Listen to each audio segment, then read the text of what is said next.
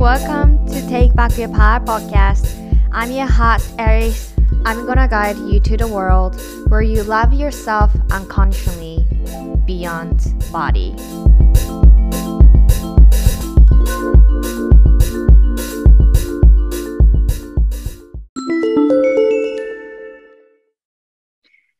Hello, beautiful souls! It's me, アリスです。はい、今回も Thank you for being here ポッドキャストに遊びに来てくれてありがとうございます。I'm so happy to have you here. And 今日の、えっとエピソードは対談となっております。みんなどう対談、対談エピソードを楽しんでくれてるかなあの、ソロのエピソードももちろんなんですけど、こうやって対談で話すことによって、また、あの、より良いね、新たな視点だったりとか、こう、アリス一人じゃ思いつかなかったような、まあね、会話の展開もそうなんだけど、うん、こう、発想とか、あ、それわかるみたいなね、あの、ゲストの方が言語化してくださったりとか、逆にそのアリスにとっても新しい学びになったりするんですよね。からすごいこう対談楽しいので、あこれからも、2023年はアリスの中でちょっとポコポコ出てきてるんですけど、もっとこうたくさんの方と、うん、コラボしながら、相乗効果といいますか、化学反応ですね。えー出していきたいなと思っております。せいということでね、なんかこういう、こういう人と コラボしてほしいみたいなのがあれば、ぜひ教えてほしいなと思います。アリスもその方にね、リーチアウトできそうだったら声かけてみたいなと思っています。はい。では、今回の対談のゲストなんですけれども、アメリカに在住の七尾っちですね。七尾ちゃん、七尾さん、七尾っち。お好きなように皆さんも、はい、私は七尾っちというふうに呼んでおりますが、七尾っちは自己紹介でも言ってくれてるんですけど、あの、星読みもやってはって、で、あの、インスタグラム見たらわかると思うんですけど、結構ね、その、宇宙のこととか、なんか星の動きとかをあの発信してくれてて、すごい私もね、あの、チェックしてますよ。チェックしてて、あ今回、あ、こういう日食があったんだとか、いろいろ知って、なんか面白いなと思っております。で、そんな七落ちなんだけど、あの、七落ちが最初にアリスのことフォローしてくれてて、で、うちがさ、こう、ボディポジティブだったり、今、体をね、愛すことに対して発信しとるけ、それをこう受け取ってくれとったよね、しばらくの間。で、あのちょいちょいメッセージくれてたのかな？で、私の、あのさ、あーいつぐらいやろ ?8 月ぐらいかな。あのー、カレン、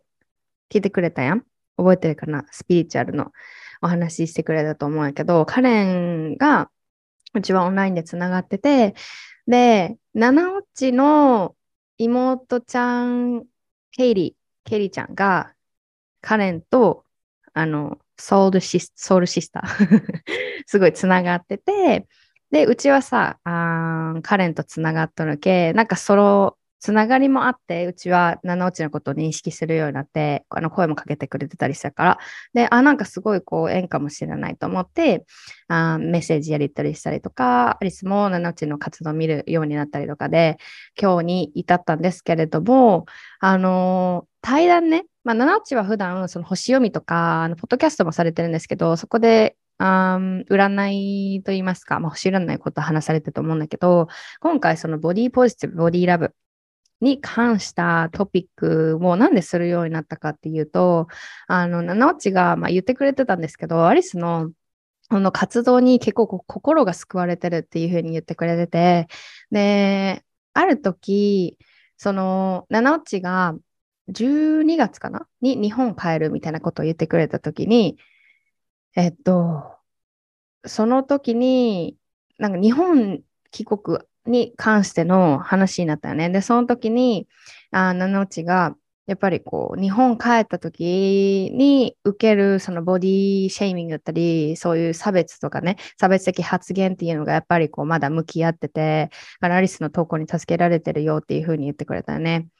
で、ね、そこで、ポロって言ってくれたんやけど、なんかこう、え、それ、七落ポッドキャストで話そうやっていう風になって、はい、あの、快く受け入れてくれたんですけれども、やっぱり、あの七落曰くね、七落まだまだ向き合ってるし、あの、アリスと比べなくていいんだけど、なんかこう、アリスと比べたら、まだまだこう、自分のね、ボディ受け入れられない部分もたくさんあるし、なんか助けになるかな、みたいな感じだったと思うんだけど、私は、なんか逆に、そうやって向き合っている、なんていうのかな、リアルな葛藤とかを、あの、ぜひ話してほしいって勇気がいることだと思うよ。だけど、あの、それで、やりましょうっていう感じで今回のポッドキャストが、はい、あの決まったんですね、対談が。うん。で、彼女がアメリカに住んでる上でのね、発見とかも絶対あったろうし、10年いるらしいで、私はアメリカ3年だったんだけど、うん。っていう感じで、いろいろね、掘り葉掘り聞いてみました。すごいね、深い話がいっぱい出てきて、やっぱり1時間足りひんわってない感じやったんだけども、あのー、私が、このやっぱね、12月っていう時期で、毎年思ってたんが、もう本当に、うわ、お正月嫌やな、みたいな、ダイエットしな、みたいな感じだったよね。なんでかっていうと、親戚に会う。まあ、これは人それぞれ、あの、慣習があると思うんですけど、私の場合は、もう毎年1月の正月に、あの、おばあちゃんとこう行ったりとか、みんなこう、普段会わんような親戚が来るっていうシチュエーションがありました。みんなはどうかな？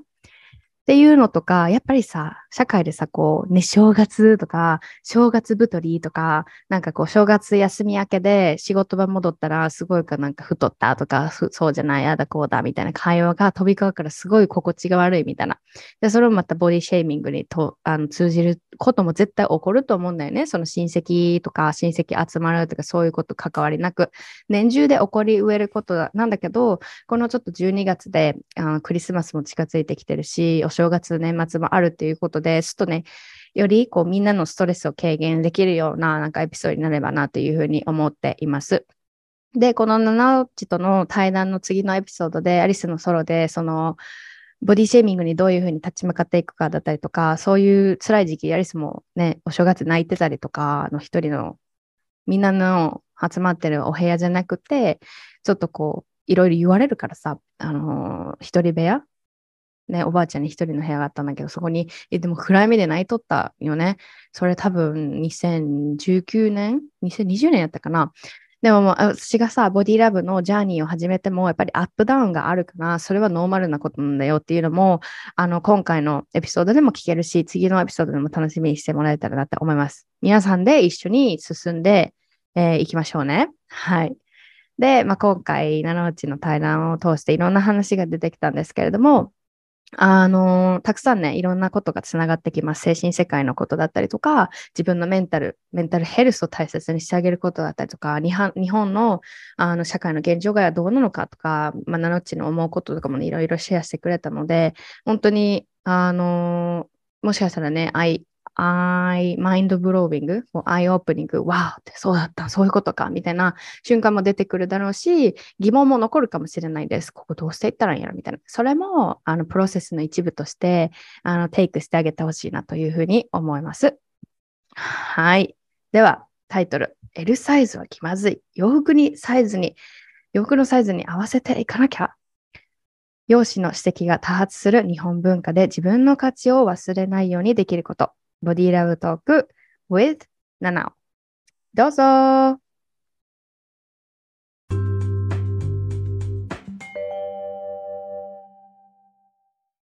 い。では、今回のゲスト、ナナオチです。どうぞこんにちは。えっと、今、あの、アメリカのポ、はい、オレゴン州ポートランドに住んでるあのケリー・ナナオと言います。で、えっ、と、普段はあの、星読みを中心に活動していて、えっと、いつも、あの、アリスちゃんの投稿を見て、すごく、あの、勇気づけられているので、今回、ポッドキャストに出られて、すごく嬉しいです。ありがとう。Thank you! グラシアス。と、ナナッチとは、まあ、アメリカもそうなんやけど、メキシコのね、共通点って言ったらいいかな、うん、なんかメキシコにいた時期があったようだったり、そういうふうなこともあって、なんかすごい、あの収録始まる前から盛り上がってたんですけど、今日はもう来てくれてありがとうございます。よかった。じゃああ、今なんかアメリカにいるの、アメリカどれぐらい？何年ぐらいになるんですか？アメリカにいるのは実は10、うんこれで10年目。おお、そうなんだ。あ、今年でちょっ10周と年です。すごい。おめでとう。長いでしょう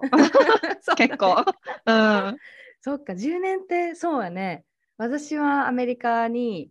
3年ちょっとか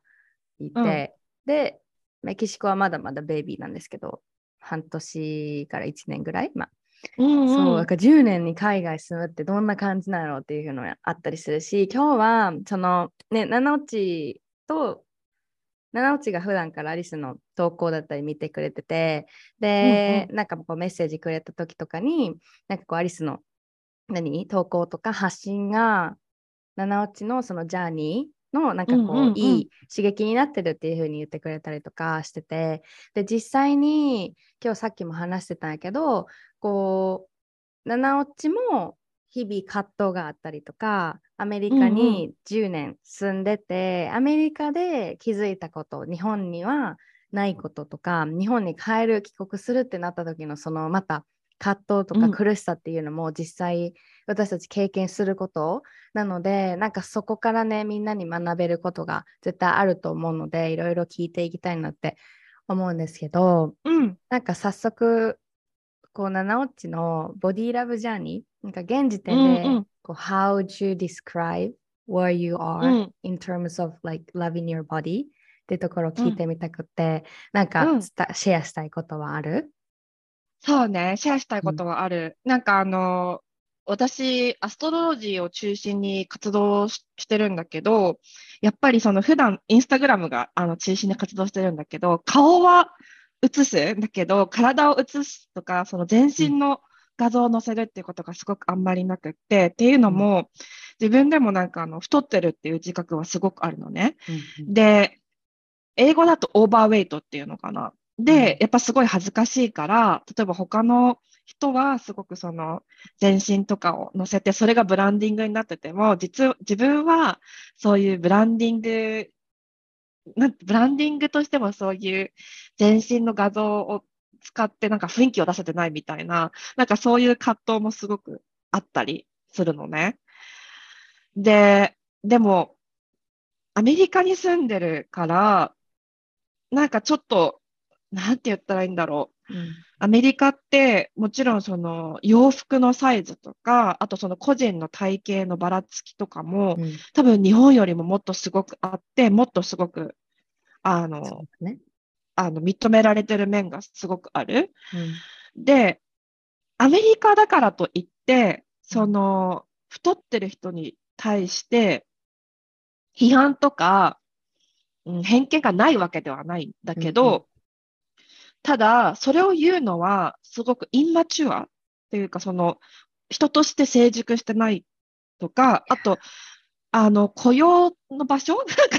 雇用の場所とか硬いけど、なんか仕事の時にね、あの、ひ痩せてようが太ってようが、もちろんその、なんて言うんだろう、その他いろんな見た目のことがあるとして、それをはっきり口に出すのは、せあの、ハラスメントにつながる。うん。うん。うん。うん、だから、あの、違法だし、すごくルール違反。だから、もちろんそのひ人が何を考えてるかっていうのはすごくけん、あの、ね、検閲できないし、うん。あの、コントロールできないから、例えば他の人がね、あの、私のこと見て太ってると思うこと自体は禁止できないけど、ただそうん。の、働いてる場所とか、公共の場所でそれを言うのは人として、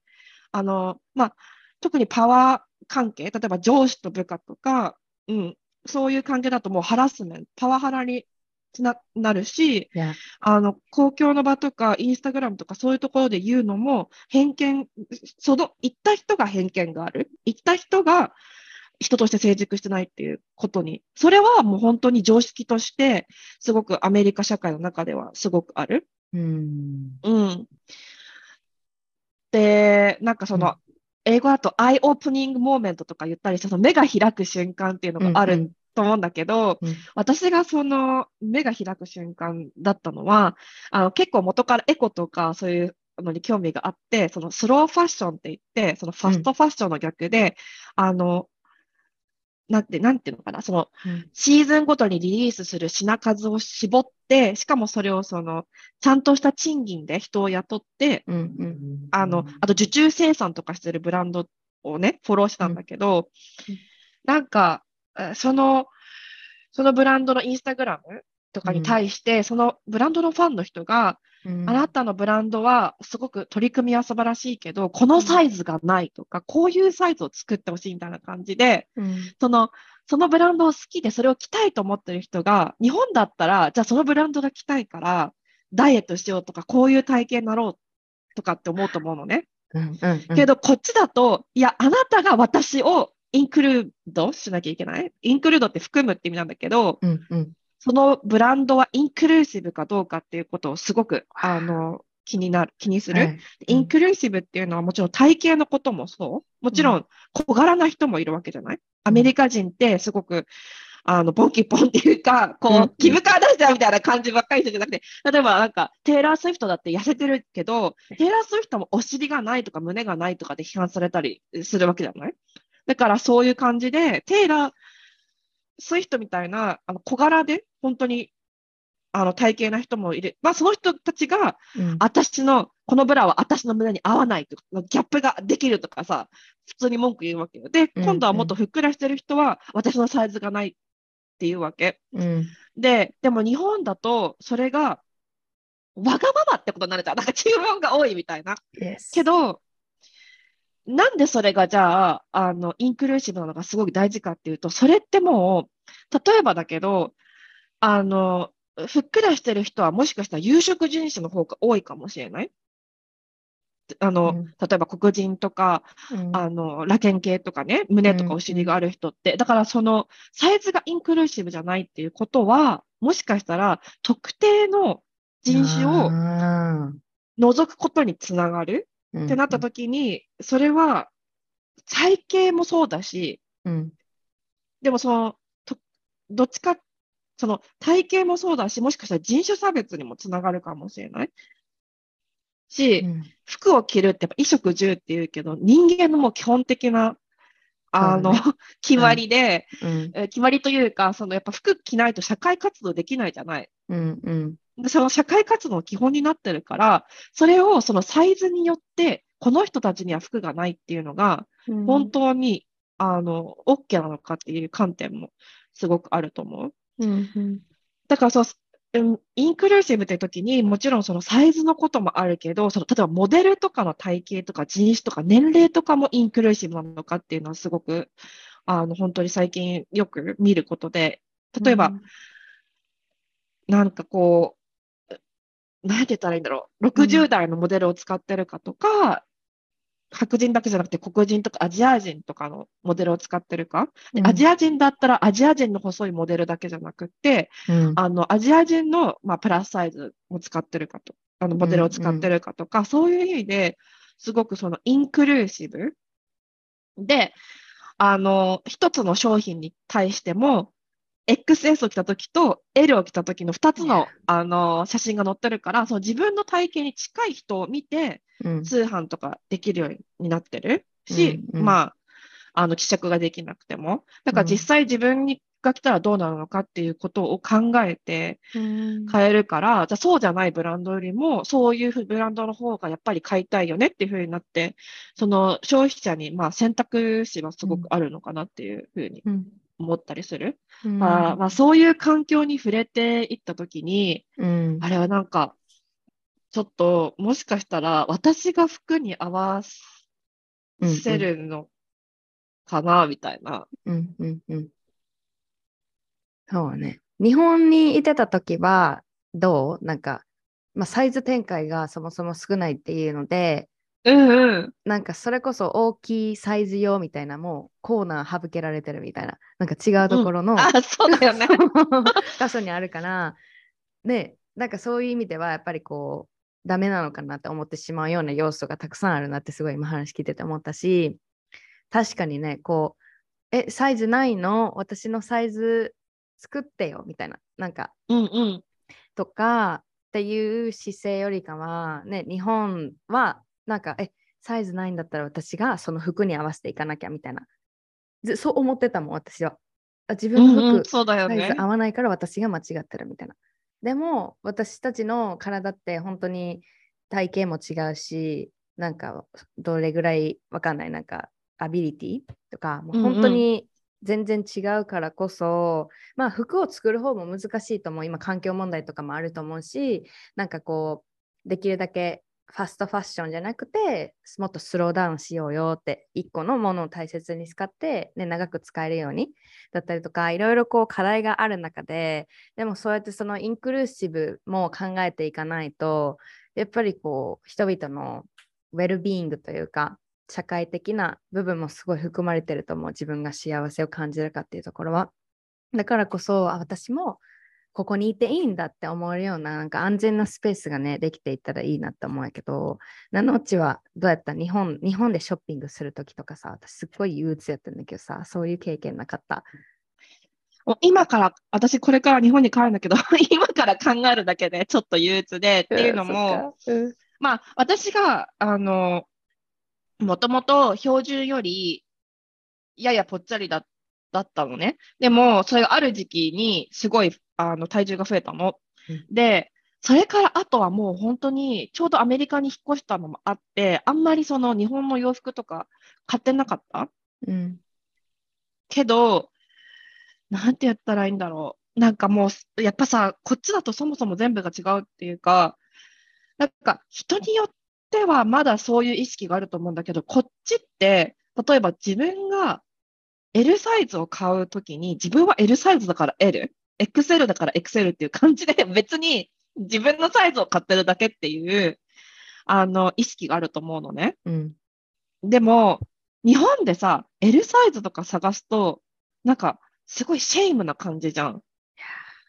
なんだろうね、あれ。うん。自分のサイズなの、ただ単に。M だったら M 買えばいいし、XS だったら XS 買わな買えばいい？い。でも、XS を買うのが一番よくって、L を買うのはシェイムみたいな、そういうのもあるじゃん。なんかサイズヒエラルキーみたいな。じゃあなんで L 売るんだよみたいな。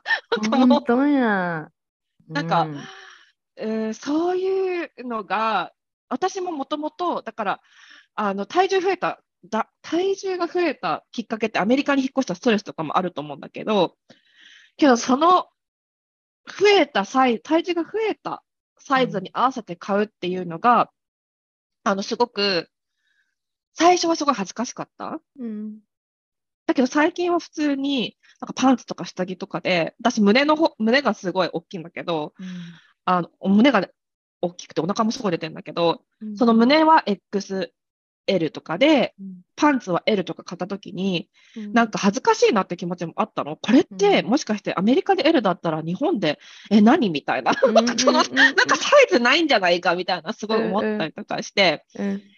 うんうん、でも、なんか、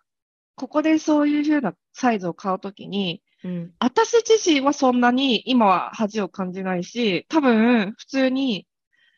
恥を感じる人もアメリカ人にはいる。そういうふうに自分に厳しくしてる人もいるけど、多分ほとんどの人は自分のサイズを買ってるだけっていう感じだと思うんだよね。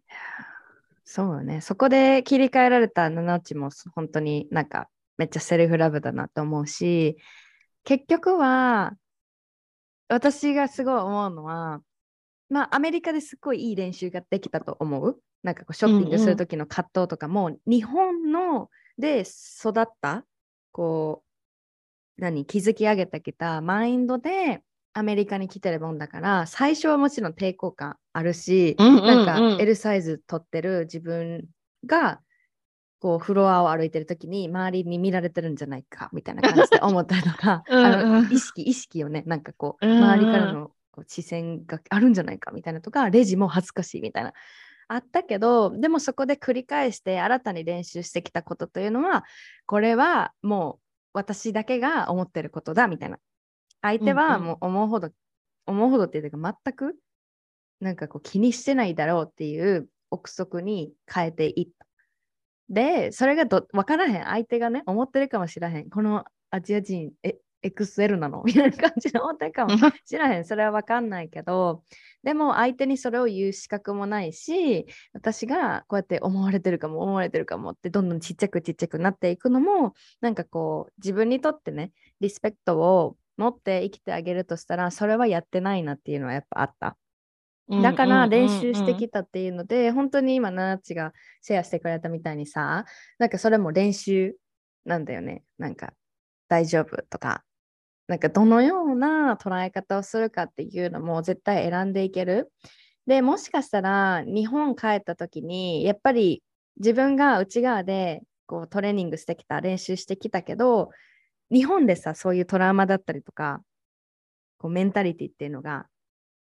育った場所やからそこに変えるってことはやっぱりそれなりの刺激は受けると思う。ああの時こういうこと思ってたなとか思い出す瞬間って絶対増えるやろうし、誰かの発言がトリガーになる。あ、私やっぱりイナフじゃないのかなとか、私ってやっぱり体重を落とした方がいいのかなって思う瞬間も多分出てくると思うんやけど、なんかその七落ちが今回日本帰るにあたってさ、なんか予測できることとかある？そうね、まず一個話したいのが、うん、私そのね、普段はじゃあアメリカで生活してて、じゃあ日本帰国が近づいてきたときに、うん、あ、この服も買わなきゃ、あの服も買っておかなきゃって思ったのっていうのは、やっぱさっきもアリスちゃんがちょっと言った通り、うん、日本だと同じサイズがないかもしれない。だから何にも買えないかもしれない。だから先に全部買っておかなきゃって思ったの。うん、でも、私の予算を超えちゃうのね、そうしたときに。で、その考え方って、なんかすごい焦りとなんか苦しみと物欲ですっごい頭が一時期支配されて、いつもなんかネットでなんか見てる感じ、うん、あ、これは、これ着たらいいかもとか、うん、でもそれって何だろうって思った時に、そのアンギザエティっていう言葉が、うん、あの、よく英語では言うんだけど、不安障害。だから、日本ではきっと自分の欲しいものがない、欲しいっていうか、着られるものがない、売ってないとか、日本でこの体型がわかる服を着たら批判されるかもしれないとか、うん、そういうのが、あの、物欲だったりとか不足感につながって、そういう不安がね、うん、で、こっちで買っておかなきゃみたいな、ホーディングって言うんだけど、もう、目に入るもの全部買っておかなきゃみたいな気分になっちゃう。うんで、よくさ、スピリチュアルとか、あの、うん、こういうね、コーチングのマインドセットとかですごい勘違いしやすいのが、そういう情報に触れてる勘違いしやすいのが、欲しいものは全部手に入れていいんだよ。ね、you deserve what you wanna get とって言うけど、この状態は、ちょっとそれとはやっぱ違うと思ってて、うんうんうんうん、それはなんかどっちかっていうと、やっぱ信頼してない？自分に起こることとか、うん、自分を許してない？例えば、ぶっちゃけ私が日本に行って、洋服が、うん、なんか新しいの買いたくなった時に、サイズがなかったら別にメンズのとこ行って、うん、ちょっと大きめの買ってもいいし、うん、別に、なんだろう、最悪なんとかなると思うわけ。うんうんうん、それよりも自分の自信が大切だと思うのね。うん。うん。けど、そういうことを全部忘れて、これがないとダメだと思思っちゃう？思い込んじゃう？その状態で、私はなんか、I should deserve what I need みたいなことを考えちゃうと、うん、それこそやっぱお金を使いすぎたりとか、あの、あの、投資じゃなくって、うんうん、その自分を守るために、うんうん、こうすごく、あの、使うけど、うん、けど洋服があるから守られるわけじゃないじゃない？結局は。そうだね。うん、それですごくそのお金もなくなるし、うん、洋服だけはたくさんね、それこんなんどうやって日本に持ってくの状態だし、もはや。うんうんうん、あれもなきゃ、あれもなきゃなって、まあ、加納姉妹とかだとね、アリスちゃんの世代、加納姉妹してるかわかんないけど、加納姉妹はさ、スーツケース10個ぐらい積んでくけど、そう、私は普通のさ、フライトだからさ、あの、スーツケース2個割りだから、そんなさ、なんか、あの、持っていけないじゃない。うんうん、なんかその安心、それってすごくその、 anxiety driven の考え方を、うん、が、すごく自分の desire とか、本当に自分の目標と勘違いしちゃうと、うん、この、すごく辛くなってくると思うね。まあ、それはなんか一つ、今回日本帰るときに、すごい自分で自覚した。うん、あ、洋服じゃないわ。普通にメンタルヘルスケアだわ、みたいな。あえじゃあそこでそのモーメントがあったけど、七内の中でしっかり気づいて、洋服が解決法じゃないって気づいた感じ？うん。なんか、多分、探せばあるし、うん。うん、絶対に。うんうんうん。別に同じ服な何回着たっていいわけだし、自分が好きだったら。うん。それに、自分の、やっぱそういう不安の状態って、うん。戦うか逃げるかの精神状態になってるから、あのフィクセーションと言って、うん。焦点をすごく脳が一つに絞る。だから逃げ道はどこなのかっていうことで。ここが逃げ道だみたいなことにすごく焦点当たっちゃうんだけど、よくよくそのすごい俯瞰したときに、その不安っていろんなところにあると思うわけ。だから、今はその脳みそが解決方法を必死に探してるから、じゃあ自分が服が欲しいとか、ね、そういうことにフォーカスしてるけど、多分それが終わったら次、そそれが終わっても不安って消えないから、多分今度は次に行くだけ。わかりやすいそう。うんだから今度はどうやって嫌いな人を避けるかとか、マスクして、サングラスして帽子かぶったらバレないかなとか、ななんか今度せっかく可愛い服を買っても今度は多分そそっちに行ったり、うん。さ美味しいけど知り合いが来なさそうなレストランはどこかとか、やっぱりそのうん体型にさ、うん。本当にコンプレックスがある人って食べてるところを見られたくないっていうのもあると思うのね。うんうんで、だからそれで人が来なくて美味しいところはどこかとか、もう永遠にさ、続くわけよ。いや。そこは、もしかしたら、もちろんその自分のす似合う洋服を着て、うん。自分の個性を大切にするっていうのと、すごく、んま、なんていうのかな？うん。間ちみ間違いやすい。うん。だから、その、もしかしたら、メンタルヘルスとか、バウンダリーとかの方も一緒に見てあげたらいいのかなと思って。Yeah, exactly. それってマスクしてるだけで、カバーしてるだけであって、根本的なところが解決されてへんから、うん状況は違えど、同じことが起こるってことよね。繰り返しそうて。そう。じゃあ、ターゲットを変える？Yeah 最初はみ洋服だったけど、じゃあ次は、わかんない。セーターにこうやったら靴になり、うんうん今度は帽子になり、次は レストランとか行く場所とか、うん滞在場所とかね、わかんない。うん日本に帰るってことで言えば、うん。とか、今度はお金が足りるかどうかとか、なんかそういう、あの、いろんなところに飛び火していくと思ってて、うんうん。で、だから、うん、私はもともとこの前から、うん。本当に今年の3月ぐらいから、本当に、今までもずっと興味あったけど、本当にメンタルヘルスケアにすごいもっと力を入れ始めてて、それがあったから今回、あ、私は洋服が本当に必要なんじゃなくて、まあ、ふあの冬だからね、うん。あの冬、服はもちろんさ、ある程度は必要だと思うんだけど、うん。でも、洋服が必要なんじゃないかもしれないって気づけたのは、多分元からカウンセリングに通ったりとかしてて、あうん。のカウンセラーさんと、まあ、そういう不安障害の傾向があるって言われてたから、多分気づけたと思うんだよね。うんうん。すごい。ちょっとそのなんかメンタルヘルスケアジャーニーについて聞いてみたいけど、どう？なんかアメリカの方？アメリカで受けてるって感じ、うんうん。うん。まあ、ポートランドに住んでるんだけど、まあ、ポートランド一応、ある程度都会だから、まあ、そういう、ね、カウンセラーとか、いろいろ、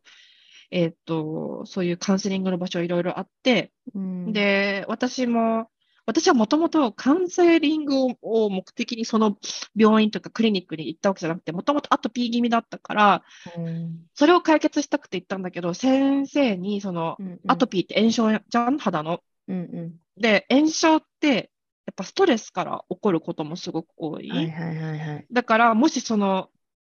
いつもストレスを感じたり、憂鬱だったり、気分が落ち込む場合は、それが炎症うんになって、えっと、あの、肌の炎症につながる場合があるから、まあ、ストレストレスとアトピーって関係あるってよく言うからみんな知ってると思うんだけど、メンタルヘルスカウンセリングを受けてみてほしいって言われて、同じクリニックの中の、そういうメンタルヘルスケアの資格を持ってる先生に、あの、紹介されたのね、同じクリニックの中で。で、ちょうどでもそのタイミングで、あの、すごい面白い出来事が起こって、その時は面白いと思えなかったんだけど、うんうん。あの、NVC ってあるの知ってる？何それ？ノンバ、ノンバイオレントコミュニケーション。あーはいはいはい。で、あの、ヒーリングの講座をね、受けてたんだけど、あの、うんオンラインで、いろいろその自律神経とか、そうういう、あの、ヒーリングのね、こう、ことを勉強してたんだけど、ある日、その NVC っていうのがその講座の中であの紹介されて、うんでその NVC っていうのが自分の思っ、私ちょっと、ま、プロじゃないから間違ってるかもしれないけど、自分の思ってる感情とかをこうしっかり相手に伝えていく。例えば、私は今悲しいと思ってますとか、怒ってるとか、そういうのをリスリストがあって感情の。で、その感情のリストを見たときに、なんかめまいが起きて、で、なんかもう視界が真っ暗になって、うんうんで、それですごい強烈な怒りみたいなのが出出てきて、うんうんうん。そのリストを見これはたときに、そう、これはやばいと思って、うん。これは、な、理由がないじゃん。そのなんか、私は嬉ししい、私は悲しい、私は寂しいとか、それを見ただけで怒りが、怒りが込み上げてきて、い。うんうん。で、そのことをすごく相談したときに、うん。もしかしたらそういうメンタルヘルスカウンセリングとか受けるか、あの、受けて、受けるだけじゃなくて、その、うん不安障害用の薬も少しずつ服薬した方がいいかもしれないみたいな。もう気分の上がり下がりとかが自分でコントロールできてない状態うん。っていうふうに言われて、ただ私は自分のことを見たときに、なんかもうちょっと別のアプローチも、あ、薬が悪いって言ったわけじゃなくって、うん。そこにたどり着くまでにもしかしたらもうちょっと何かできるかもしれないと思って、先生のアドバイスもあって、うん。瞑想とか、うん。あとは考え方を変えるうんとか、あとは、あの、ハーブ？うん。その、不安とか、う抑うつ状態にいいハーブとかをを服用するようになって、先生の勧めで。うん。で、ちょっとずつその、何が起こってたのかうん。分かるようになってきたっていう感じ？うんうんうん。うんうん。そのジャーニーがうんあったからこそ、多分今回その、日本に行く前に、ああ、なんか、これもこれもあれも、これも全部欲し欲しいってなった時に、本当に必要なんじゃなくって、それって不安から来てるよねって分かったのは、多分、それがあったからうんだと思う。うん。まあ内観するようになったってことよね。内側内観、うん、できてると思ったのでも、なんかよく考える方だし、うんうんうん できてると思ってたんだけど、うんうん、やっぱり自分の思ってることにすごくこう、トリガーされて、トリガーともう本当にトリガーを俯瞰的に見てら、見ら見見られてなかった？だからトリガーされてることはかろうじて感じてたけど、それを客観的に見るっていうことが多分できてなかったから、うん、だから確かに内観をうんうん。学ぶっていうのはすごくあったかもしれうない。ん。なんとなく気づいてるけど、うん。もっともっとこうセッションを通してだったりね会話を通して深く気づける見れるようになったって感じなんかな。そう思う。うん。うんうんうんそっかすごい感情リストを見た時にめまいが起こったのってなんなんか自分なりの解釈ある？なんかそういう感情を見た時に今まで塞いでたものが開けられて自分の体やマインドに衝撃的だったとかなんかわかんないハッピーとかそういうのを見た時に It's too much みたいな感じやったんかなんかある。多分だけど、その自分の中に、その、他人、なんていうのかな、他人の感情を押し付けられるみたいな、うん、そういう気持ちがすごくあった。だか、ら、自分の気持ちをお抑えてまで、その感情的な他人っていうのにさらされ続けないといけなかったみたいな。例えばずっと怒ってる人とか、自分のことずっとかわいそうだと思ってる人とか、うんそういう人の愚痴とか、なんていうのかな。多分そういうのをすごいずっといろんな場面で聞かされて、うん結局耐えきれなくて、そこから逃げ出すみたいなことがすごい多かったのね。うん途中までは、そうだね、そうだねって言って同意して聞いてるんだけど、うんでも耐えられなくなって、そのせ、あの、ずっと聞いてることに、うん終わりがない。ってうんこういうふうに思っちゃって、そこに対して罪悪感もすごくあったし、うん。あとはその、本当に、えその人たちはすごい自分のことがかわいそうって言ってるけど、えそれをずっと聞いてる私は何なんだろう？みたいな、うんうん。私は、私はどうなの？みたいな、私が置き去りになってる？みたいな、あ私自身も多分そういう被害者意識がすごくあって、うん。そうだから自分の正直な感情をコミュニケーションできるようにっていうリストを見たときに、また人のこういう気持ちに全部受け止めなきゃいけないなと思うと、もう私のキャパシティを超えてると多分思ってうんトリガーされちゃったと思うのね。うんうんうんうんもうなんか、あなたの悲しみとか怒りとかどうでもいいですみたいな。なんか、どうういう、あの、心境んで、結構そういう自分もさ、なんか、ダメとは思わないけど、なんか心が冷たい人間だなってすごい思っちゃったのね。うんうんうんうんいや、でも、あ、え。カウンセリングを経て、多分、そういうバウンダリーの引うん。くことがすごくできてな、できてなかったから、うん。多分そうやってそのキャパシティオーバーになることが続いて、うん多分もうアレルギー症状が出るみたいな感じ？なんかトマトを食べ過ぎて、もうトマトが食べられなくなるのとほとんど同じだと思うんだけど、うんうんうんうんうんうん、あ、もうトマトいいですみたいな。はいはいはいはい。うんうん。もう I'm sick of it みたいな。そうそう、でも気持ち悪くなる前に言えなかったみたいなさ。うんうんうんあ分かってるじゃん、もう。あ、もうそうそう。うんそうそう、メキシコ料理も限界かもしれないみたいな。でも大丈夫ですって言えないからどんどんどんどん出てくるどんどんみたいな。出てくるみたいなもう気持ち悪いみたいな。もう、もう無理みたいな。しばらくいいわってなでるよね。多分しばらく休んだら絶対さ、大丈夫じゃない、でも、うん本当になんか、それをそうしなきゃいけないと思ってると、うんその普通に休みますって言えないし、もちろん環境によっては、まあ、メキシコ料理をね、悪いものって言っちゃうけど、まあ、トマトがさ、うんなんかうんうん強制してくる人もいるわけじゃん。うん なんか、拷問じゃないけど、うんトマト体にいいのよとか言って、ガンガンガンガントマトばっかり出してくる。こっちが気持ち悪いの、下ってるうのに。んうんうん健康に良かれと思って出してくる親みたいな。健康にいいでしょみたいな感じで、もう圧倒してくる、量で。うんうん量と態度で。だから、別に自分がバウンダリーが引けないのが悪かったっていうだけじゃなくって、もちろん環境とか条件にもすごくよると思うんだけど、うん。多分それで、えでもそれをさ、見ただけで、ま、めまいがするって結構相当だなと思って、それで、あれ？こういう反応ってもしかしたら前もあったかなと思った時に、いくつか、うん。なんか何でもない時にすごい体調が悪くなったりとか、何でもない時にすごい怒りが込み上げてきたり、イライラするっていうことがあったなと思って、その出来事に共通することは何かって考えた時に、うん。あ、ここは変わった方が自分が生きやすくなるかもなっていうふうな、そういうことを今、なんか気づいた段階っていう感じ。うーん、そっか。そうのん NBC、ノンバイオレントコミュニケーションっていうのは、どういう感じ？なんか、自分の感情をヘルシーに表現しましょうね、みたいな感じ？なんかさ、それも私もさ、トリガーされてから詳しく調べてないから、なんか、私全然分かってないんだけど、多分、その自分の感情を、あうん。いい、もちろんさ、いいメソッドだと思うね。うんだから自分の感情でこれはダメっていうふうに、これは言っちゃいけないとかさ、うんあの、思ってることがあるじゃない、よく。だからそれを、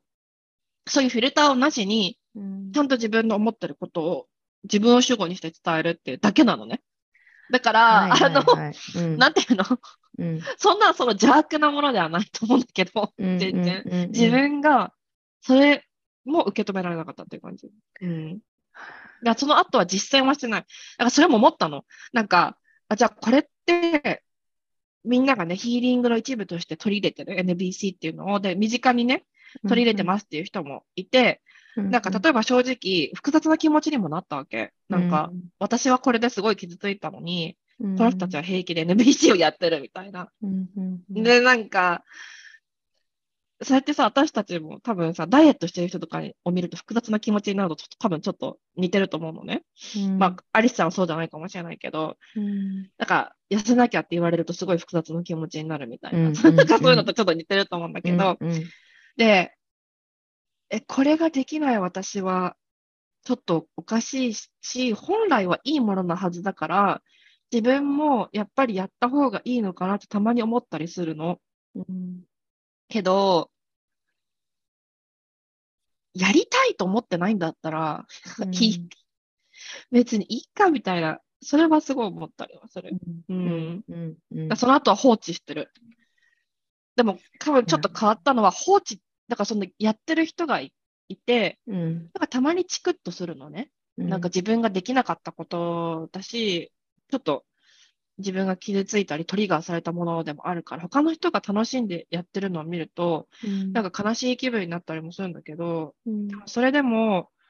その人にに今度はその焦点がいかない？うんその人が合ってるかどうかとか、NVC が合ってるかどうかっていうことに、あんまり時間を割かなくなったのは、自分のメンタルヘルスにはすごい良かったかなって思う。うんうんそうだよね。それも boundary に入るよね、きっと。いや、そう思うんうん。そっか。なんかこの、まあ、ナノッチもさ、 astrology やったりとか、あの、妹ちゃんよね、ケイティ。う。うんうんうんうんうん。だったり、私も彼女の活動見させてもらってないけど、まあ、スピリチュアルっていうところの視点、 spirituality っていうのと、ボディラブって、めちゃくちゃ、なんだろう、コネクションがあったんよね。うんうんで、私の、なんていうのかな、ボディラブ、自分の体を愛していくジャーニー、そのボディポジティブとかの出会いとか、セルフラブ、うん。自分を大切にしていくっていうところで、ジャーニーを進んでいくうちに、あのスピリチュアルをすごく大切にするようになったんだよね。で、やっぱりこう日々内省だったり自分のこうメンタルの動きだったりとか感情をどのように感じるかなって思った時に、どんどんこうそこに目を向けていくからだんだんそこう上手になっていくんだよね。自分の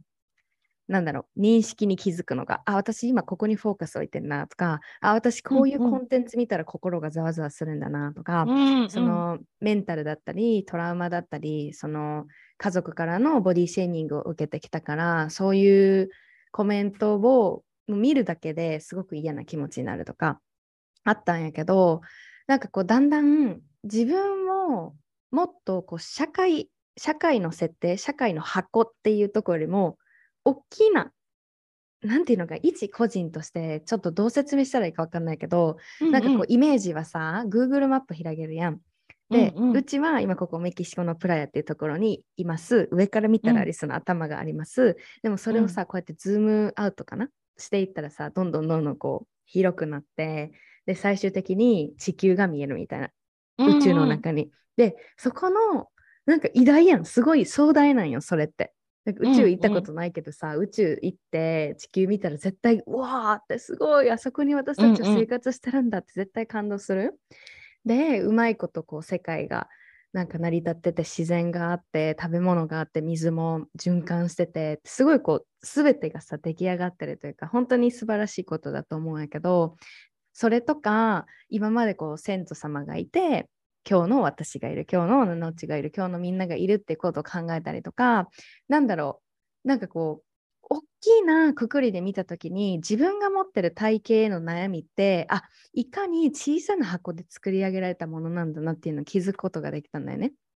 だから私はすごくスピリチュアル大切にしてるからすごくこうそことのなんかコネクションも感じられるようになって自分の自分への愛がすっごい深まったんだよね。そのスピリチュアルだったりとか自然だもう自然の一部なんだから変わることも自然だし、ね、なんかそれに反してなんだろうシワはダメだとかさなんか、うんうん。ね、お腹につく脂肪もその内側の内臓を支えるためについてるものだったりとか比較的その女性の体の方が脂肪がつきやすいっていうのも絶対理由がある。でもそれうんうんうん。をなんかこう shame 恥だと思うような動きがあってそりゃ生きにくい社会になるよなって思うんだよね自然自然に逆らってるもんアンチエイジングとかさ、エイジズムとか言ったりするじゃん。なんか、年を取っていくことに対しての shame とか恥とか、恐怖とかいっぱいある中で、やっぱりそこに気づいていくことが大きな大きな一歩だと思うし、うん。っていう意味で、なんかすごいこう、ナナオッチは、なんかスピリチュアルに対して、どんな見解っていうの？なんかどんな視点、なんか、What is spirituality to you, for you?、かな？っていうのはなんて答える、うん、そうね。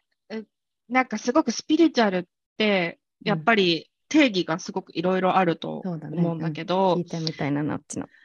今その星をね、学校に通ってやってて、アメリカ人の先生で、そうそう、今2年目なのね。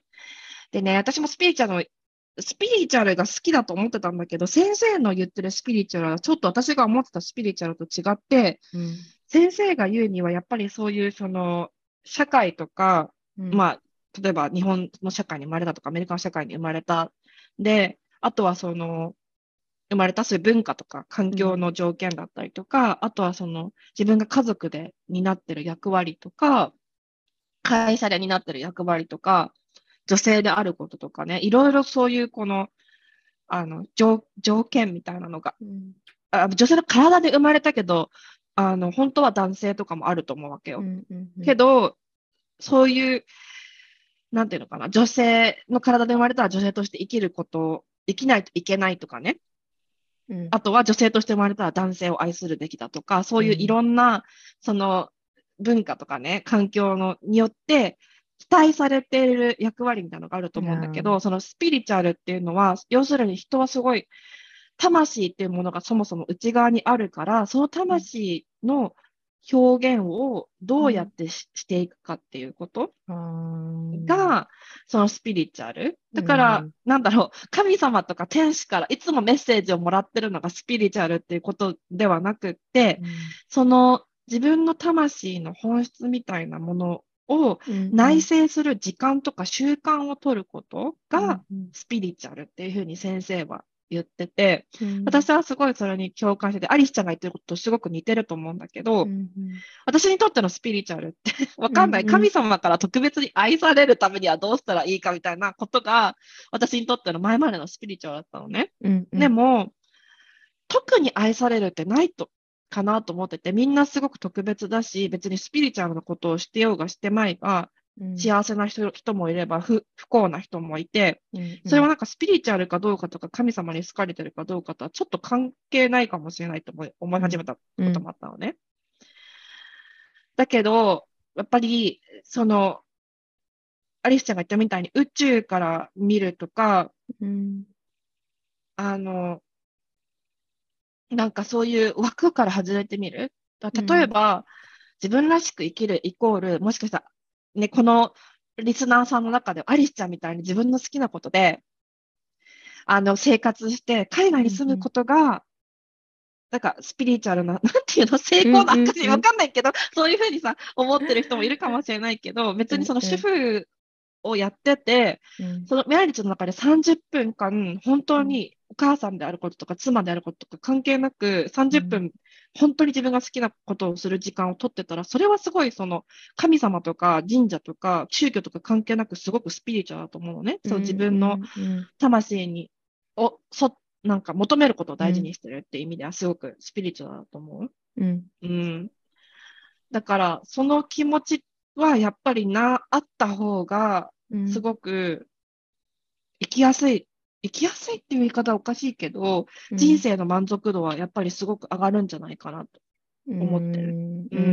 んそうね。なんか、七落ちはボディーラブっていう今日のトピックに関して、なんかスピリチュアルと合わせて思うこととか、シェアしたいこととかあったりする？なんか、うん。そうね。うん、私の場合、うん、あの今やってる伝統伝統先生術っていうのを勉強してるんだけど、私は。うんうん、それは、あの、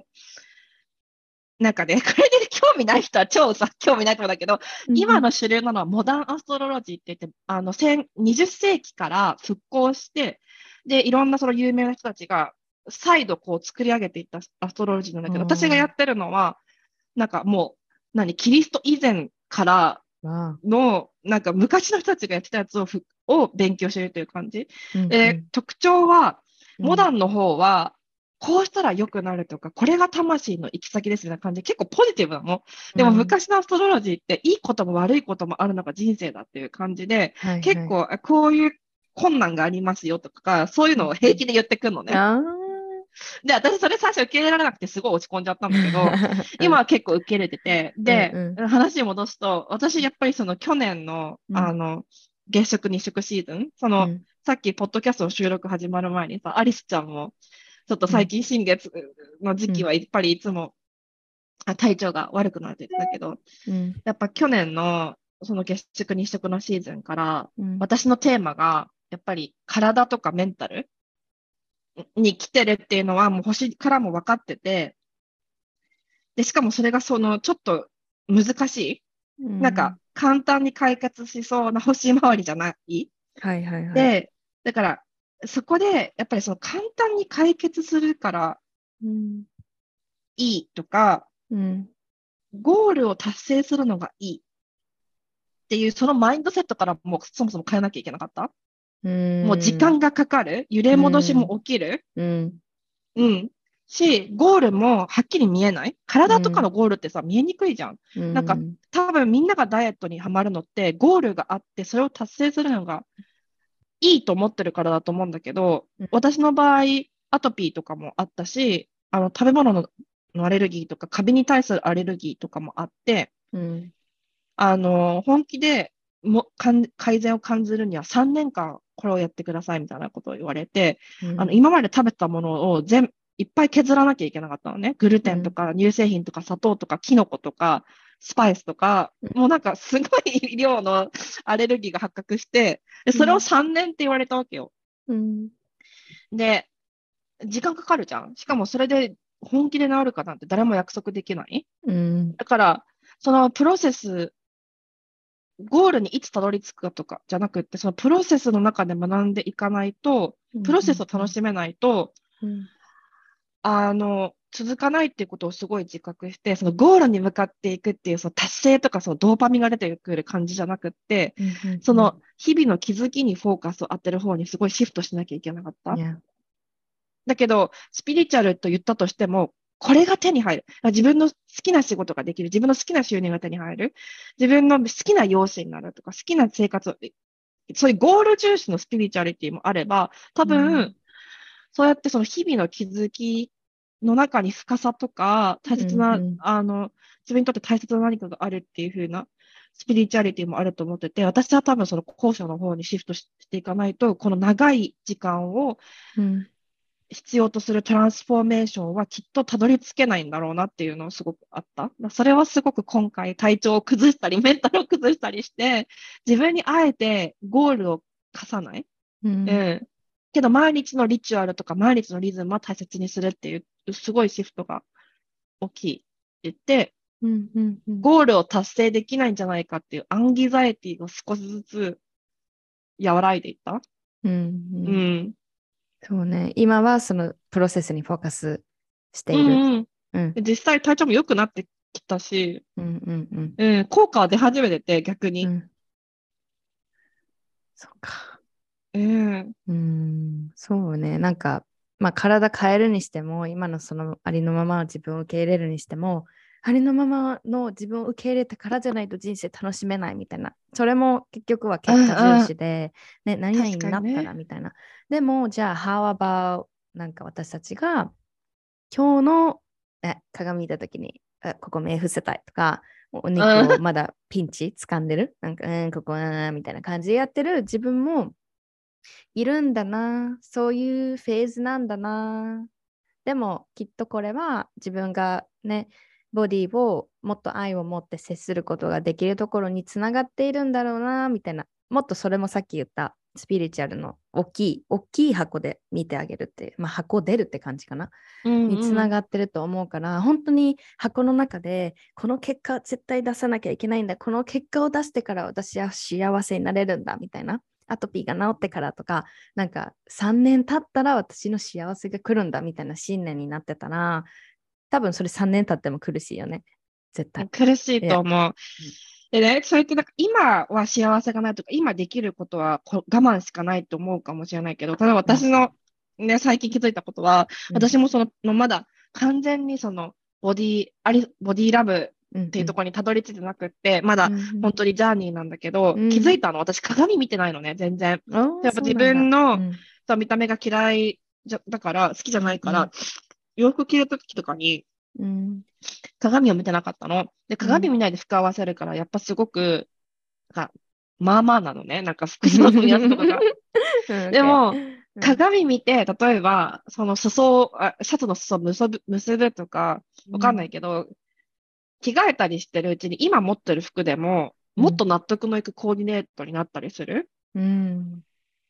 でもそれって今持ってるものをどう生かすかっていうことを、そう鏡を見たらできるけど、鏡を見れなかった時はできなかったっていうこと。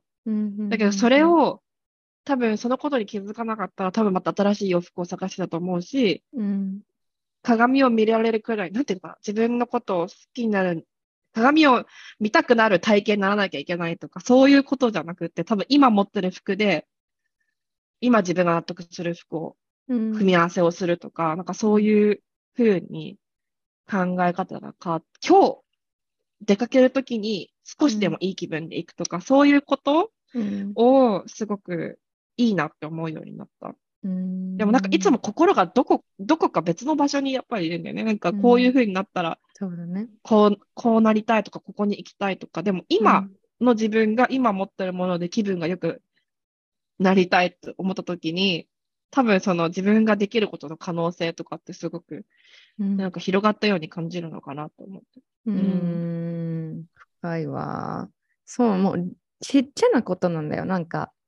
ボディーポジティブ、ボディーラブってすごいこう、今のアリスがじゃあ完全にそれを体現できてるかって言われたら、そこがミソじゃなくて、完全に、every day I feel confident, oh my god, I feel so good about my body. っていうのがボディポジティブみたいなのじゃなくて、それって結構トキチックだと思う。私が伝えたいことっていうのは、私も私だってって言ったらなんか変かもしれんけど、私がこうボディポジティブっていう話をみんなにするからこそやっぱりみんなに分かってほしいことっていうのは私もうん今日調子悪いなとか私もそのボディのパーツの中でまだまだこう unlearning のプロセス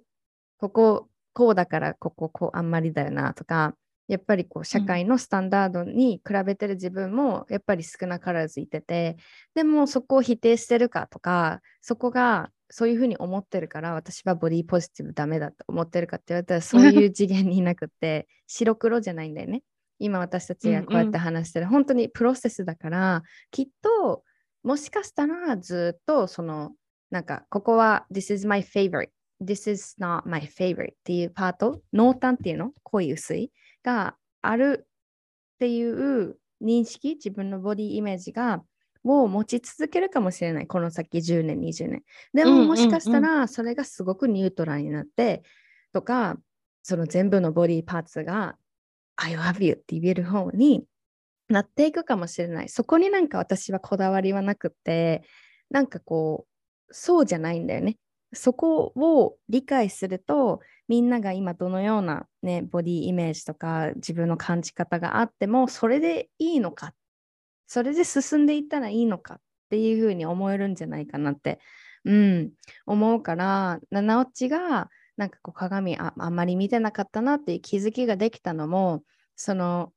これからじゃあどうしていこうっていうところに考えさせるなんかきっかけになったと思うし、また新たにさ、そうやってなんか、あ、ちょっとシャツ直すだけでも鏡見たらいいかみたいな、なんかそういう日々の、なんかこう気づきがまた自分の幸せとつながっていくと思うから、なんか、that's, that's what I'm saying みたいな、なんか本当にすごい嬉しくなったかな。うん。そうだね。うん。急にね、全部を受け入れなきゃみたいな、そういうプレッシャー、うん、それもすごい完璧主義っていうか、うんうん、そう、だなと思って。うん、うん、そういうことがね、多分すごい、アリスちゃんも、まあ、うん、言ってるわけじゃないと思うし、うん、でもなんか自然とそうなったよね、何でも。なんか考え方が。そうなんだよ。こうしなきゃ、みたいな感じに、ねなって。うんうん。ほんまに忙しい、世話しない社会に生きてると思う。なんか、自分だけのことじゃないし、例えば、じゃあ、もっと、ね、なんだろうね、自分のボディ愛していきたいって思っても、これちょっと七落ちに聞きたいけど、周りの声、うん、メディア、ソーシャルメディアかもしれない、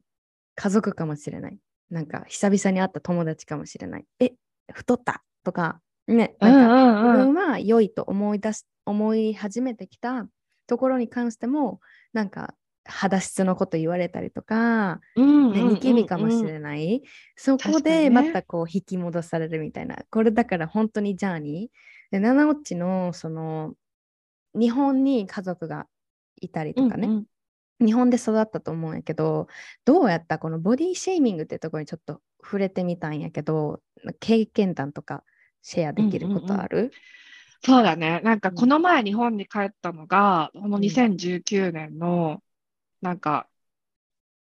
いつだっけ？夏だった？だけど、これは家族じゃなくて、あの、日常で、あ、日常っていうか、旅をしてて会ったこと、うん。旦那さんと旅してたんだけど、うん。なんか岡山県のなんか居酒屋みたいなところに行ったのね。うん。でそした、そして、それでその、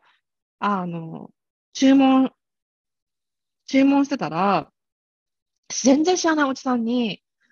なんか、胸がでかいねって、こそこそ言われたりとか、なんか、お腹出てるよねって言われたりとか、で、ズボンが、私ね、ハイハイウエストのズボンが大好きなの。うんなんか、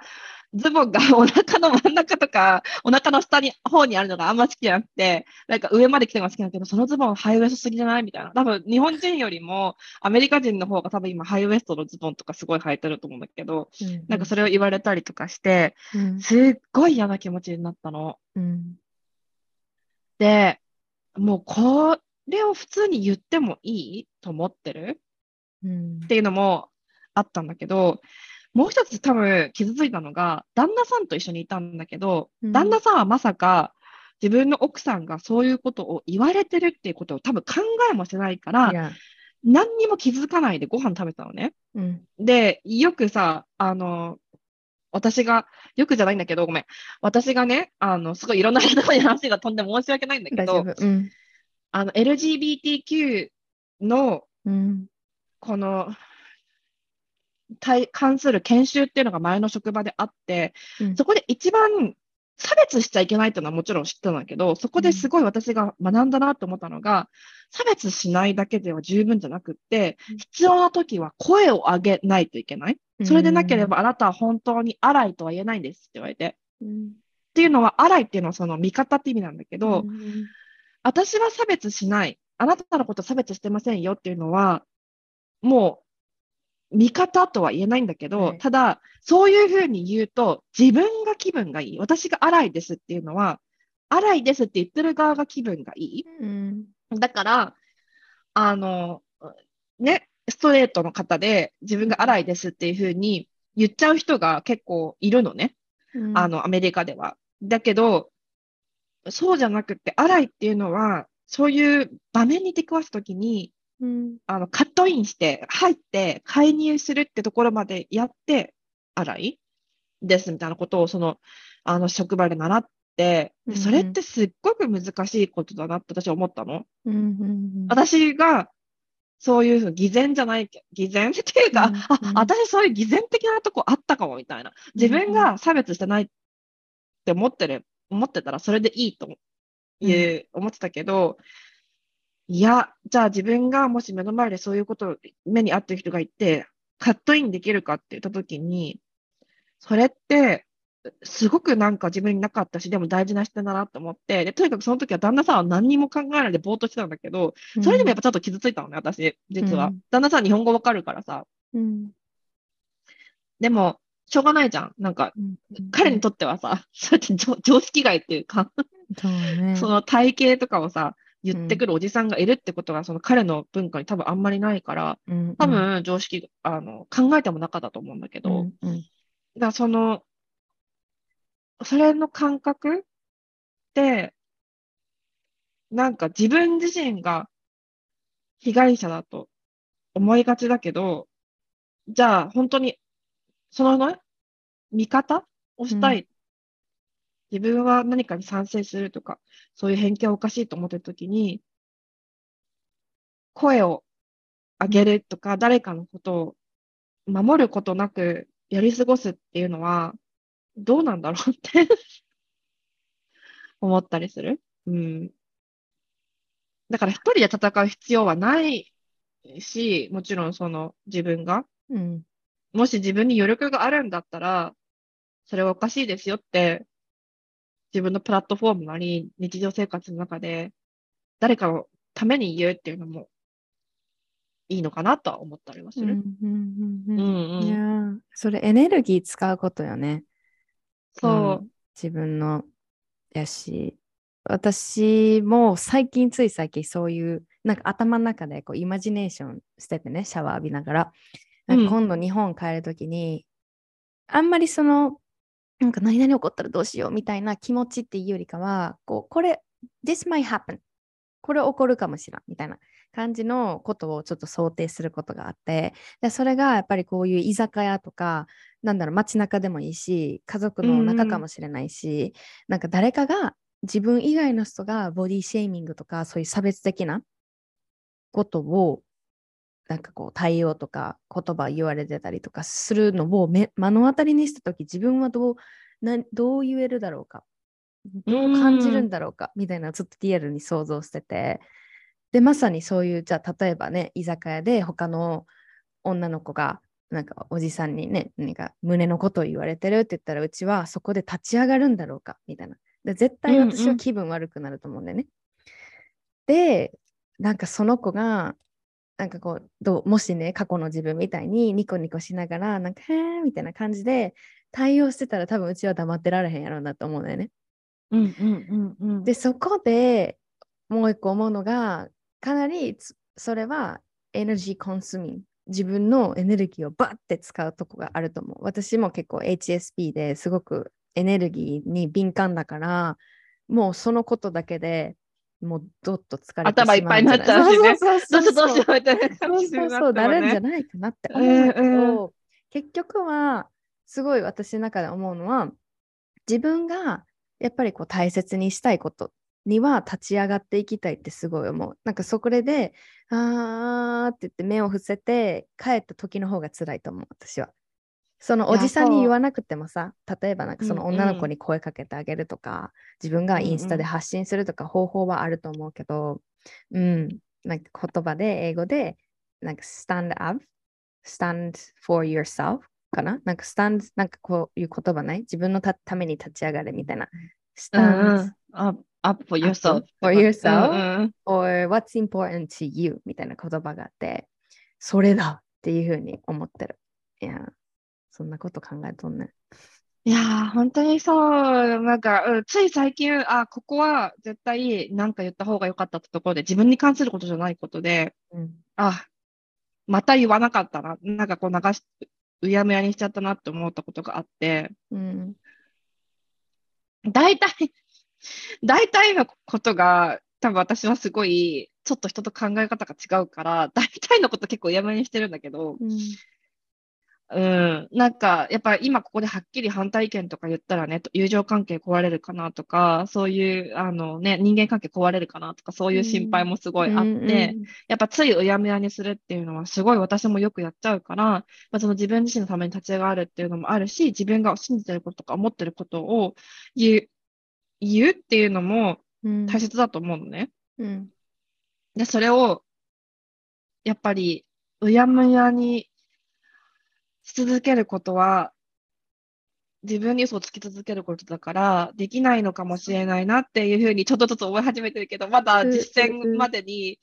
ちょっとた、実践をね、100, 100発100中みたいなできてなくって、うんうん、それはちょっと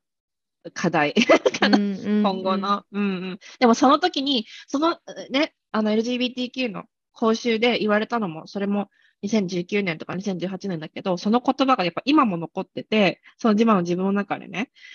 特に思い出して、こう、やっぱ見返すようになってるっていうのは、やっぱりすごくその人生に影響がああったなと思ってる。うん。うん。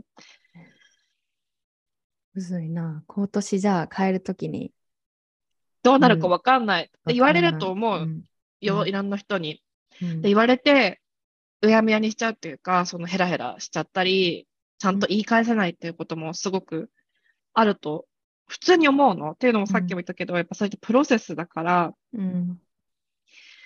そのじゃあ自分がその自分、今の自分をありのまま認めるっていう方向で言ってても、うん。あの、もし実際にそういうこと言われたら、その人たちの方が合ってるかもしれない。うん。その人たちの言ってることを否定できないっていう気持ちになって、ちゃんとあの反論できないっていうのはあると思う。タイミングを逃すとか。うん。でも、その人たちとの関係を切りたいわけではないのだとしたら、いずれは自分のバウンダリーをしっかり引いて、それをコミュニケーションできるようにならないと、いろんな絆を失っていくばっかりになると思うのね。うん、間違いない。切ればいいってものじゃないじゃん。なんか、あの人はひどいから、この関係を切る。うんうんうん。やっぱ好きな部分もあるわけじゃん。そのおじさんもそうだけど、もしかしたら、うん。まあ、おじさんもさ、最低かも、最低なやつで、バウンダリーとか一切理解してくれないクソ野郎っていう可能性ももちろんあるけど、もし自分がバウンダリーをしたら、もしかしたら意外と付き合えるかもしれない。で、それもさ、言ってみないとわかんないじゃん。うんそれがすごく難しいうんうん。けど、まあ、やってみるかもしれない。で、できなかったとしても、やっぱりプロセスだから、そういうふうになった自分が、全部、その自分の今までの進みがね、さっきも収録前に言ったけど、進みがキャンセルされたとか、そういうわけじゃなくて、うん。やっぱりさ、マジョリティの考え方じゃまだないから、うん。時間はかかる。それでも、ね自分が失敗しても、自分の味方で居続けるかどうかっていうことが一番大事で。あうーん、うん。なんかめっちゃいい感じにまとまったんやけど。ね。うん。あとはもそうかうんう、うまく振る舞えなくっても、うんうんもう自分の中に何が理想かっていうのは本当はやっぱりあって、うん例えば私、アメリカでリリゾさん？あの、いるじゃん、うん歌手の。あ、はいはいはい。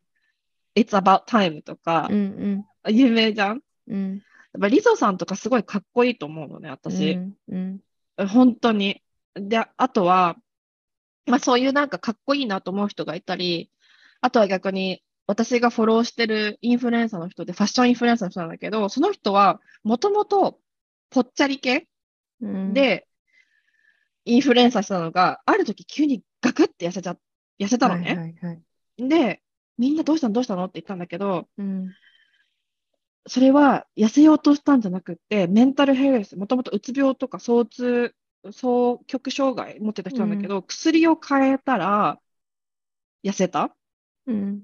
うん。で痩せようと思って痩せたわけじゃないから、どうやって痩せたかって聞かれてもすごい困るし、うん今まで持ってた服が全部似合わなくなった？うんうん。それがすごい大変だった、やっぱり。何を着てももうサイズが合わなくなって、嬉しいよりも、その、自分のそのファッションとか自分のアイデンティティを一から立て直す方がすごい大変だった。そうだね。うん。で、もちろんその前から自殺未遂とかオーバードーズとか知ってた人だから、それがうん。薬が変わってすごい相性が合う薬を見つかって、うん、で、スリムダウンして、それは良かったんだけど、うん。今まで持ってた服が全部似合わなくなるっていう気持ちがどういうことかわかるって、そのフォロワーさんに対して逆に言ってて、うんうん。で、プラスそのメンタルが落ち着いてきたら、今度はその今の旦那さんと一緒にいる人生はちょっと違うかもしれないと思って、その人はクイアとしてカムアウトして、うん。うん、その人はそのバイセクシュアルにとしてカムアウトして、結局離婚もして、その生活とか住むところとか全部変わったのね。うん。そうなった時に、その痩せたね みたいな、うんうんうんで、インフルエンサーだから洋服もさ、まあブランドとかが提供もあるわけじゃない。それをいいことだねっていうふうに近づいていくことがどれくらいその人にとって、うんうんまあそういうパーソナルジャーニーがあるわけじゃないその人にとって。で、そのだから、太ったね、なんで太ったのっていうこともすごい失礼だし、うん痩せたね、よかったねっていう態度で近づくのもすっごく失礼じゃん、なんか。うんうんだってう、オーバードーズして死にかけたわけだからさ、その人は。うん。調べたときに、なんか私、その両方の例が私の中である、リゾさんとそのインフルエンサーの人、ノエル・フォックスさんって言うんだけど、うんうん。時に、あの、自分の中で一回そういうモデルがあるから、どんなに自分が、が自分のね、自分に対するアクセプタンス、需要がまたキャンセルされて、ガガガガガって減っても、うんそして最後の心の砦っていうか、でもうん私はこれを見て、この時こう思ったっていうのが、アリスちゃんのこともそうなんだけど、うんこう思ったっていうのがあるから、もう元の自分には多分戻れないと思うの。うん認識が変わっちゃったからね。うんだからそれだけはもう覚えておこうとは思ってる。うんどんなに自分がちゃんとバンダリしてなくて、曖昧な態度を取って、その人の言葉にちゃんと反論できなかったとしても、うん結局そういう自分の、自分にとっての真実とかを見てうん認識が変わっちゃったから、またそこから始めるだけっていう感じ。ああ、すごい。そうね。なんかこの、言ったらさ、うんうんパラダイムシフトやん。今まで痩せることが良きとされていた。あの、社会的にね。だからこそ多くの人が、なんか、え、痩せたのすごいじゃんとか、どうやってやったの私にも教えてみたいな反応になりがちやけど、でも本当はそうじゃないパターンも意外と隠れてるけど多くって、薬で取ったりとか、病気食べれなくとかね。うん、とか、誰か大切な人を失ってとか、メンタルなとこかもしれないし、なんかこう、ライフステージが変わったって、人には見えないところで何かこう、私たちって絶対一つはね、苦しみがあるから、本当に憶測って怖いなって思うね。だからそれこそ、あの、え、痩せたのすごいっていうのもボディシェーミングにつながると思う。だって、え、じゃあ、これ太れないね、みたいな。っていう、うんうんうん、こう、って結構いると思うんだよね。私もこうフォロワーさんの中でこの摂食障害になったきっかけとしては、うんうん、なんかこう痩せるたんびに褒められるからそれが気持ちいいみたいな。でも今度太れ太れない太るのが体重がもう1ミリでもね自分が大きくなる増えるのがなんかもう恐怖で仕方ない。でもそれはただその子のなんか生きてる上で起こったんじゃなくて周りからの何かなエンフォースメントっていう、これすごいね、これすごいねっていうのがあるから、その逆バージョンが今度受け入れられなくなるんだよね。うんうんうんうんえ、太ったらダメなんだ、太ったら私は価値がないんだっていうのを、それを言われてないけど、褒められること、誰かが褒めることによって、それが起こってしまったっていうのも絶対あるから、これはすごいね、あの、パラダイムシフトというか、私たちがこれから学んでいかなきゃいけないことだと思う。これ聞いてて、うんうん、あ、私痩せてる人いいなとか褒めてたことあったわって思うかもしれないけど、そういうパラダイム、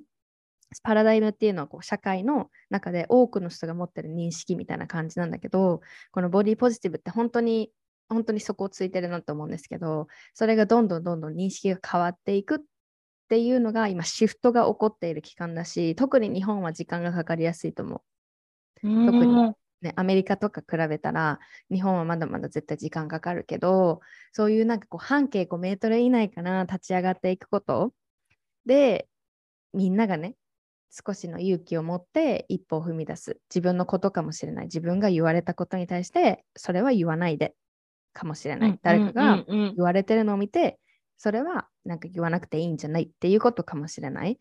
なんかこう一人一人がねこう向き合うことをしていけば絶対変わっていくと思うんだよね。それをなんか思えるような、うん、うん、7つの会話だったなってめっちゃ思った。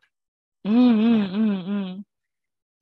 ありがとう、こんな機会をくださって。本当よかった。あっという間に1時間過ぎたね。ねいっぱいまた話したいなと思うけど、じゃあなんか最後に、一言、この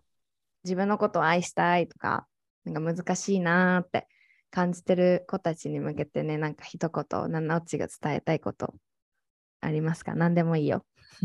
ああ、なんだろう、伝えたいことか。うん、うん、いや、もう、本当に、うん、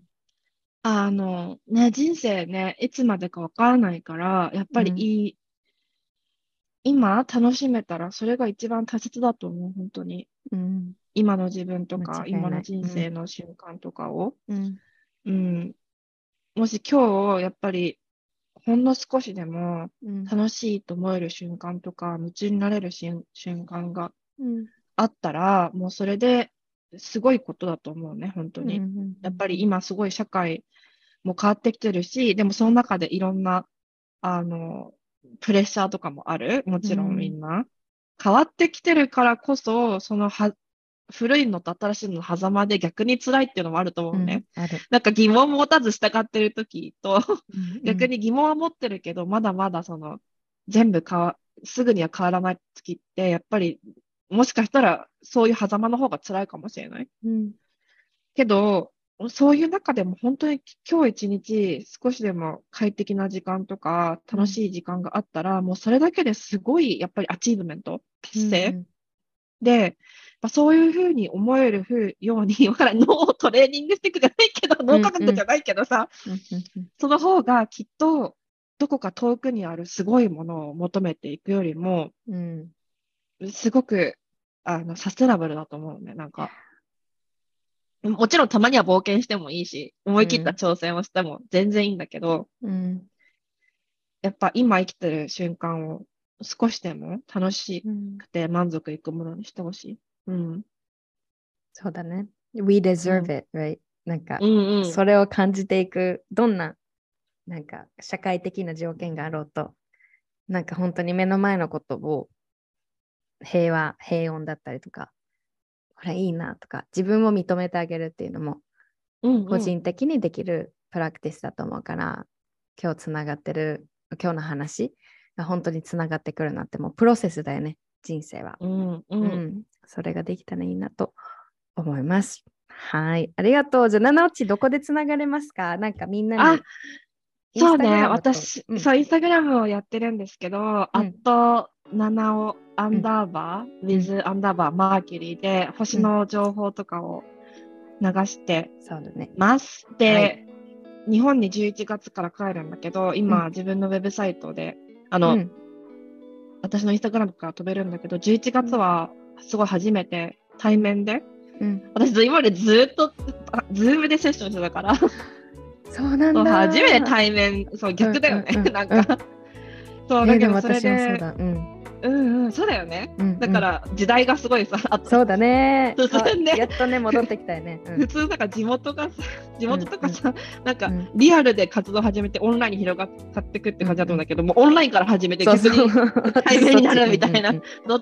感じなんだけど、そう11月は、あの、対面でやってみようかなと思うので、もし興味があったらお問い合わせしていただいて。そうなんだ。まあ、え鎌倉とかちなみに。さ、周辺で。うんううん。ん、このポッドキャスト配信されるの12月中なんだけど、12月、ダナウチまだいるかあ、ない。12月も、うん、いる。うん すごい、うんうん12月もいる。だからこれうんうん12月に聞いて気になった人は問い合わせてください。あのあ対面じゃなくても普通にズームでもやってるから。そうだね、そうだね。うんうん。あとは、ポでもッドキャストも配信してるね、ポッドキャストもやってます。うんうん。それもインスタのとこから飛べるので、うんぜひチェックしてみてくだはさい。ーい。私のあの概要欄に、七内のインスタとポッドキャストのリンクをじゃあうん貼っときたいと思います。はーい。OK。じゃあ、こんな感じで、また第2弾やりましょうね。日本でもね、うん会えたらいいねといいね思ってます。うん。はーい。じゃあ、今回のゲストは七内でした。ありがとうね。バイバイ。バイバイ。